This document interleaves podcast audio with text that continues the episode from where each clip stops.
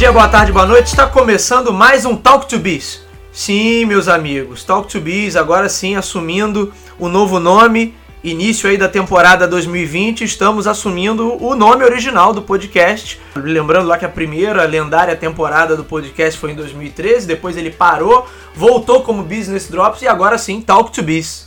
E o Talk to Biz, você sabe, é a nossa coluna semanal sobre estratégia, gestão, marketing e inovação. O meu nome é Bruno Garcia, sou professor e profissional na área de marketing e business e toda semana a gente comenta aqui, traz algum tema relevante a respeito do mundo dos negócios ou alguma notícia, algum insight que possa ter um impacto na sua empresa, no seu planejamento estratégico ou na sua carreira.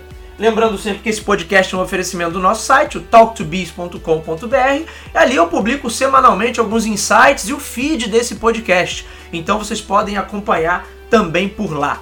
Sei que tivemos um, um breve intervalo aí de duas semanas, então realmente essa questão da pandemia com o Covid-19 acabou atrapalhando o início eh, da publicação dos episódios 2020, que estava previsto para duas semanas atrás, e atrasou também um pouquinho o, o, programado de gravações que a gente tinha com alguns convidados. Mas estamos retomando a partir de hoje e agora para ficar com ou sem coronavírus. E a gente começa a temporada 2020 respondendo a uma pergunta de aluno. É Daniel Vale, estudante de jornalismo lá da Universidade Castelo Branco, ele desenvolvendo uma reportagem, ele me fez a seguinte pergunta: Bruno, você como profissional de marketing, como pessoa que analisa estratégias de produtos e de novos serviços, como você avalia o futuro da realidade virtual nos games? Será que é o caminho que as empresas vão seguir daqui para frente? Vai ser a nova fronteira da competição na próxima geração de videogames? Investir em realidade virtual seria a saída para você aumentar a competitividade na próxima geração? E essa, essa é uma pergunta, Daniel, que me deixa muito feliz, porque pega dois temas que eu trato bastante dentro da aula de marketing, dois temas que eu gosto muito. O primeiro é sobre desenvolvimento de novas ofertas e é, desenvolvimento de ofertas que tragam vantagem competitiva em relação às demais ofertas. E aí a gente acaba sempre falando também de inovação, embora não seja o único caminho. E também sobre games, né, que é outro tema que eu, que eu adoro e tá ainda a promessa da gente lançar uma versão especial do Talk to Biz só sobre games, que ainda está em, em, em projeto, mas que em breve vocês vão ter novidades. E aí, vamos lá. Primeiro, sobre, sobre ter a realidade virtual como principal elemento gerador de vantagem competitiva na próxima geração, eu acho que isso é possível, viável, mas não acredito eu que isso vá acontecer na próxima geração e não acredito que esse seja ainda o principal fator a atrair público para o mercado de games. Porque quando você fala de um produto que tenha vantagem competitiva sustentável, eu estou dizendo que eu vou agregar alguma coisa àquela oferta, ou, uma nova ferramenta, uma nova capacidade, ou algum aspecto mais subjetivo a nível emocional, que para os consumidores soe de fato como uma vantagem. Camarada vai comprar aquilo ali, vai usar e vai ter de fato algo diferenciado, vai ter uma experiência melhor, vai ter uma experiência única que ele não ou uma, uma vantagem técnica única que ele não teria em outros produtos. Então, nesse campo de realidade virtual, desde a época do Atari já se pensavam em algumas coisas. Então, ao longo dos anos 80, anos 90, a gente teve empresas como Sega, Nintendo, a própria Atari chegou a desenvolver alguns protótipos e outras que trabalharam de alguma forma ou tentaram trabalhar esse aspecto de maior imersão dentro do videogame. E talvez o maior exemplo que, de sucesso que a gente tenha, tenha vindo só já na década dos anos 2000 com a Nintendo e o Nintendo Wii, que realmente oferecia uma experiência muito, muito, muito diferente. Aí eu quero chamar a atenção para o Nintendo Wii, porque ele é considerado até um case de sucesso em, questão de posicionamento e diferenciação da estratégia, porque embora ele oferecesse sim uma experiência de imersão, né? Quem, quem, quem não está visualizando aí o Nintendo Wii é aquele videogame que você jogava fazendo movimentos. Então você segurava o controle com a mão, fazia determinados movimentos e aí aquilo era é, meio que replicado, pelo menos tentava se replicar o movimento que era feito na tela. Mas ainda assim, o Wii, apesar de ser um case de sucesso, ele era considerado sempre um segundo console. partir do momento que eu tenho Microsoft com Xbox 360 e Sony na época com PlayStation 3, o Nintendo Wii era considerado um, um, um segundo console. Por quê? Porque para os jogos tradicionais, os jogos clássicos, que é o que a galera é, é, heavy user de videogame, ou seja, o principal público-alvo consumidor de videogames, busca ainda esses jogos no sentido mais tradicionais, eles não necessariamente vão se adaptar ao controle de movimento. E aí, da mesma forma, embora a inovação fosse incrível, é, eu, eu tenho o Wii até hoje e, e já passei horas jogando uh, aquela partida de ping-pong virtual, que é incrivelmente imersiva, uma experiência muito imersiva e que dá a impressão realmente de você estar tá numa partida real, mas a maior parte do público ainda está disposta a pagar pelos jogos tradicionais. Então, embora fosse uma solução incrivelmente inovadora, você tem algumas questões para adoção dessa inovação em tudo. O, o, Nintendo Wii ele acabou sendo um, um videogame incrível para jogos muito específicos e para jogos que a gente chama de jogos casuais, que é todo o mercado de games hoje da indústria mobile, jogos para celular, eles se enquadram quase sempre em jogos casuais, jogos que você pega para jogar ali 15, 20 minutos enquanto está esperando alguma coisa, está tá sem fazer nada, mas ao contrário do que previam né, os gurus, os futurólogos de plantão, isso não levou a uma transformação do mercado de games em jogos casuais. O mercado principal de games né, onde você tem aí disputando Nintendo, Sony e Microsoft e outros players menores e software houses, ele ainda é um mercado de jogos mainstream, jogos hardcore, onde você tem que ter um nível de dedicação e um nível de empenho maior. E aí eu vou falar de novo do Wii como exemplo, embora o Wii ainda não fosse considerada realidade virtual, mas estou falando de saídas inovadoras para aumentar a imersão no mercado de games. O Wii, embora fosse fantástico, tem uma coisa, né? Você jogar sentado, apertando botões, você tem um nível de cansaço ali. Quando você joga fazendo movimentos, isso é outro, o nível de desgaste é muito maior possivelmente são jogos que você jogaria mais casualmente e não jogaria por tanto tempo. Por quê? Porque você cansa. Então todas as, as tentativas antes do Wii de levar o jogador para um, um ambiente mais imersivo conectado ao videogame, elas falhavam. Ou porque o jogador não sentia de fato o, o, o, feedback daquilo ali, então ele fazia um movimento e não sentia a resposta. Então, quem não lembra aí do, do terrível Activator, né, lançado para Mega Drive, que era uma espécie de sensor de movimentos.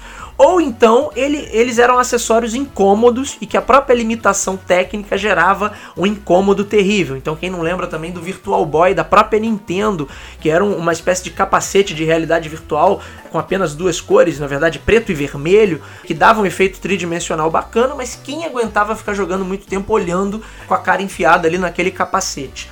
E aí isso nos leva a uma teoria interessante que a gente tem dentro do estudo de inovação, que é a lei da difusão da inovação, que foi desenvolvida pelo Everett Rogers no seu livro Lei da Difusão de Inovação de 1962, onde ele mostra ali um gráfico e, e tenta entender mais ou menos qual é a dinâmica para que uma determinada inovação seja aceita e outras inovações não sejam tão aceitas assim e algumas são descartadas ah, para sempre. E, se a gente pegar um livro do, do Peter Drucker também, Inovação e Espírito Empreendedor, ele dá um pouco dessa pegada, um pouco desse tom, porque ele mostra que muitas inovações, às vezes é uma criação, uma descoberta ou um pensamento que é, é tido em determinado período e aquilo só vai encontrar um uso viável, sei lá, décadas mais tarde, quando aquilo se combina com uma outra questão, com uma outra tecnologia ou com outro contexto.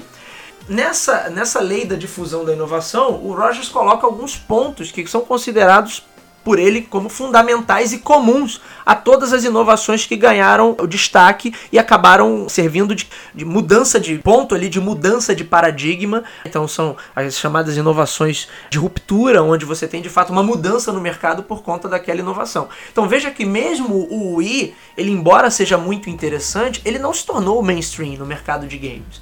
Com todo o case de sucesso, com, com todo o dinheiro que ele trouxe para a Nintendo, que ajudou a Nintendo a superar anos de crise, até que ela viesse com uma outra novidade que é o Nintendo Switch, lançado mais recentemente, mesmo ele não se tornou mainstream e hoje você tem até alguns acessórios, então tanto no PlayStation quanto no Xbox One você tem ali alguns acessórios para fazer movimentos para que aquilo seja reconhecido, mas isso não é o principal, não é o que atrai os jogadores. O, o, o jogador hardcore, o principal público-alvo na área de games, ainda quer o que? O bom e velho joystick, onde ele joga sentado. Isso tem a ver com o nível de engajamento, porque você traz mais ferramentas e torna talvez o acesso àquele jogo mais complexo ou mais trabalhoso, até do ponto de vista físico mesmo. E aí fica mais difícil para o cara se manter engajado por tanto tempo. Por quê? Porque ele cansa. Falando especificamente sobre a realidade virtual, que eu já testei, PlayStation VR e outros óculos de realidade virtual, que tem, é, que tem realmente uma capacidade de imersão ali incrível. Então você fica abismado como você se vê ali dentro do jogo e como a tecnologia é interessante. Por outro lado, seguindo esse próprio conceito da lei da difusão de inovação, a facilidade de acesso, a facilidade de uso da tecnologia, ela é um dos fatores fundamentais para aquilo ali ser adotado pelo público. E aí que entra o grande que da questão em relação às tecnologias de realidade virtual que a gente tem hoje. Embora elas sejam incríveis, embora elas deixem a gente espantado com a capacidade de simulação, mas não vai ser a primeira nem a última tecnologia que, mesmo com toda a capacidade, mesmo deixando a gente boquiaberto, ainda assim não serve de muita coisa ou gera uma certa dificuldade de engajamento. Aí eu vou traçar um outro paralelo com você com um outro mercado que é o mercado de TVs, quando a gente tinha lá todos os fabricantes adotando o que? A tecnologia 3D e aí aquilo parecia ser o, o novo paradigma no mercado de TV e o público simplesmente ignorava, porque você tinha uma série de fatores que dificultavam o acesso à tecnologia. Primeiro, pelo próprio uso, você tem que usar aquilo com um óculos, você tinha que ter o disco também em 3D, você tinha que ter o leitor de Blu-ray em 3D. Então, quanto mais tecnologia eu necessito para aquilo ali de fato acontecer, mais torna-se difícil a adoção pelo público. Você pode pegar os entusiastas por tecnologia, que esses caras vão comprar tudo. Mas você está falando de uma parcela pequena desse público que o, o próprio Rogers chama como aqueles inovadores natos, aqueles early adopters, né? Os caras que vão adotar ali logo de cara. Eles têm um perfil de amar no, realmente as novidades, mas tem também um componente financeiro, da capacidade financeira desse camarada, que não é a realidade de toda a população, ou pelo menos da, da maior parte dela, que o cara tem que escolher, ou compro isso ou compro aquilo. Nesse sentido, a adoção de realidade virtual, no meu entender, tá? Essa, essa é a opinião do Bruno, mas eu acho que existem fatores ali que a gente não pode desconsiderar, que são fatores reais. Está essa adoção da novidade, a dificuldade de adoção, porque a realidade virtual é muito bacana, mas como o 3D ela necessitava de equipamento extra, ela necessitava que você tivesse num ambiente onde não fosse interrompido por nada. Uma coisa é você assistir ao 3D no cinema né, onde está todo mundo ali comprometido, ou pelo menos em tese está comprometido com aquela proposta de imersão. Outra coisa é você assistir na sua sala, onde tem que ter óculos para todo mundo, onde as pessoas levantam, o telefone toca, alguém acende a luz, o cachorro pula na sua frente, e aí, ou seja, você tem essa, essa, essa experiência muito comprometida. Tanto é que hoje você não tem mais televisores 3D. O próprio Wii, por mais que fosse uma, uma, uma inovação de extremo sucesso, então repito, o Wii é considerado um case de sucesso em, em segmentação e posicionamento e diferenciação da oferta, mas ele não se tornou o mainstream. Inclusive, o padrão dele morreu com o próprio Wii. Ele não foi reproduzido no Wii U e não é a principal arma, por exemplo, do Nintendo Switch, que é o console da geração é, atual que está sendo vendido aí pela Nintendo. Então vejam que, embora a inovação fosse muito bacana, ela não foi adotada como principal. E eu acho que os capacetes de realidade virtual caminham no mesmo sentido. A tecnologia é impressionante, eles vão ter um uso sim bastante interessante no que diz respeito a determinados tipos de jogos e para algumas experiências pontuais. Mas quem hoje consegue, a menos que o cara viva sozinho e não tenha nada mais para fazer, será que ele conseguiria ficar algumas horas ali com aquele capacete na cabeça, da mesma forma que a pessoa é, fica com o controle na mão? Será que ele, ele poderia se desligar do mundo e ficar imerso no jogo com tantas distrações, com celular, com Netflix, com telefone tocando, com não sei o que, apitando, com mídia social, com Instagram, será que ele está disposto a fazer isso? Então, o que eu tenho visto, tanto é que já conversei até, tive pouco tempo atrás numa feira de, de, de, jogos antigos e usados lá em São Paulo e tive batendo papo com Alex Montenegro. Um abraço, Alex, e o pessoal da Game Tech Zone. E o pessoal do 99 Vidas também, o Bruno Carvalho, que eu tive a honra de conhecer lá. E perguntei para ele sobre, sobre a venda né, de PlayStation VR. Então, acho que essas vendas hoje ainda não se mostram tão expressivas. E quem compra, relato aí de pessoas que eu conheço que já compraram é aquele equipamento que é muito legal, você usa com muito entusiasmo durante a, primeira meia hora ou durante as primeiras horas, mas depois ele vira aquele acessório que você só vai usar circunstancialmente. Só para ilustrar um pouquinho como está em números esse mercado, essa geração atual da Sony, que é o PS4, já vendeu em números de início de 2020, tá? Janeiro de 2020. Ela já tinha batido a marca de 100 milhões de consoles vendidos e no PlayStation VR, que é a sua unidade é, de realidade virtual, apenas 5 milhões de unidades vendidas. Como aqui esse número de janeiro já fala aqui em 106 milhões de unidades de PS4, então a gente tem menos aí de 5% de devices de realidade virtual vendidos pela Sony. O número é considerado é, positivo e expressivo para a companhia, para o mercado como um todo, porque esse é um mercado novo, né, que não existia antes. Mas já dá um indicativo de que a esmagadora maioria dos, dos consumidores de videogame não está colocando a realidade virtual como uma prioridade. Se isso vai mudar ou não nos próximos anos, principalmente com a nova geração, a Sony já está anunciando PS5 e outras empresas como a Microsoft já estão anunciando também seus possíveis sucessores. Aí a gente vai saber como isso vai ficar. Em comparação a outros óculos, né, o Oculus Rift, que até então tinha fechado 2018 com apenas 300 mil unidades, e o, e o óculos da HTC Vive também com 230 mil unidades, realmente aí o PlayStation VR pode ser considerado um sucesso no segmento, mas longe de ser ainda um mercado massivo. Você tem a questão do preço para a adoção dessa nova tecnologia e você tem a questão dele, o próprio uso, ainda não ser um uso tão tranquilo assim quanto você gostaria. É por mais que seja leve, você está com um capacete ali na sua cabeça e isso em algum momento você jogando por, por muito tempo isso vai certamente gerar um incômodo. Então, os jogos mainstream, os principais lançamentos, se vocês pegarem hoje, a gente está gravando é, em abril de 2020, os principais lançamentos da, da indústria de games não são necessariamente lançamentos voltados para a realidade virtual. E aí você já vê que a coisa talvez não esteja é, pegando tanto assim quanto os entusiastas supõem. Até porque uma regra básica para você saber se uma inovação está tá sendo adotada ou não pelo público é ver se os concorrentes estão copiando. E apesar das diversas iniciativas que tivemos nos últimos anos, a talvez mais mainstream, classificada mais como mainstream, seja do, do próprio PlayStation VR, elas não são necessariamente, não estão sendo copiadas pela concorrência. Vamos ver aí o que a galera vai anunciar para a próxima geração, se eles ainda vão tentar mais uma vez emplacar a realidade virtual ou se vai se perpetuar de fato como um, uma tecnologia interessante, mas que vai ter uso bastante pontual. Então, para alguns jogos eu tenho certeza que funciona maravilhosamente, mas para outros aquilo não funciona em nada. E quem gosta de videogame mesmo gosta de ficar sentado jogando com o controle. O capacete de realidade virtual pode ser interessante, mas ele com certeza cansa.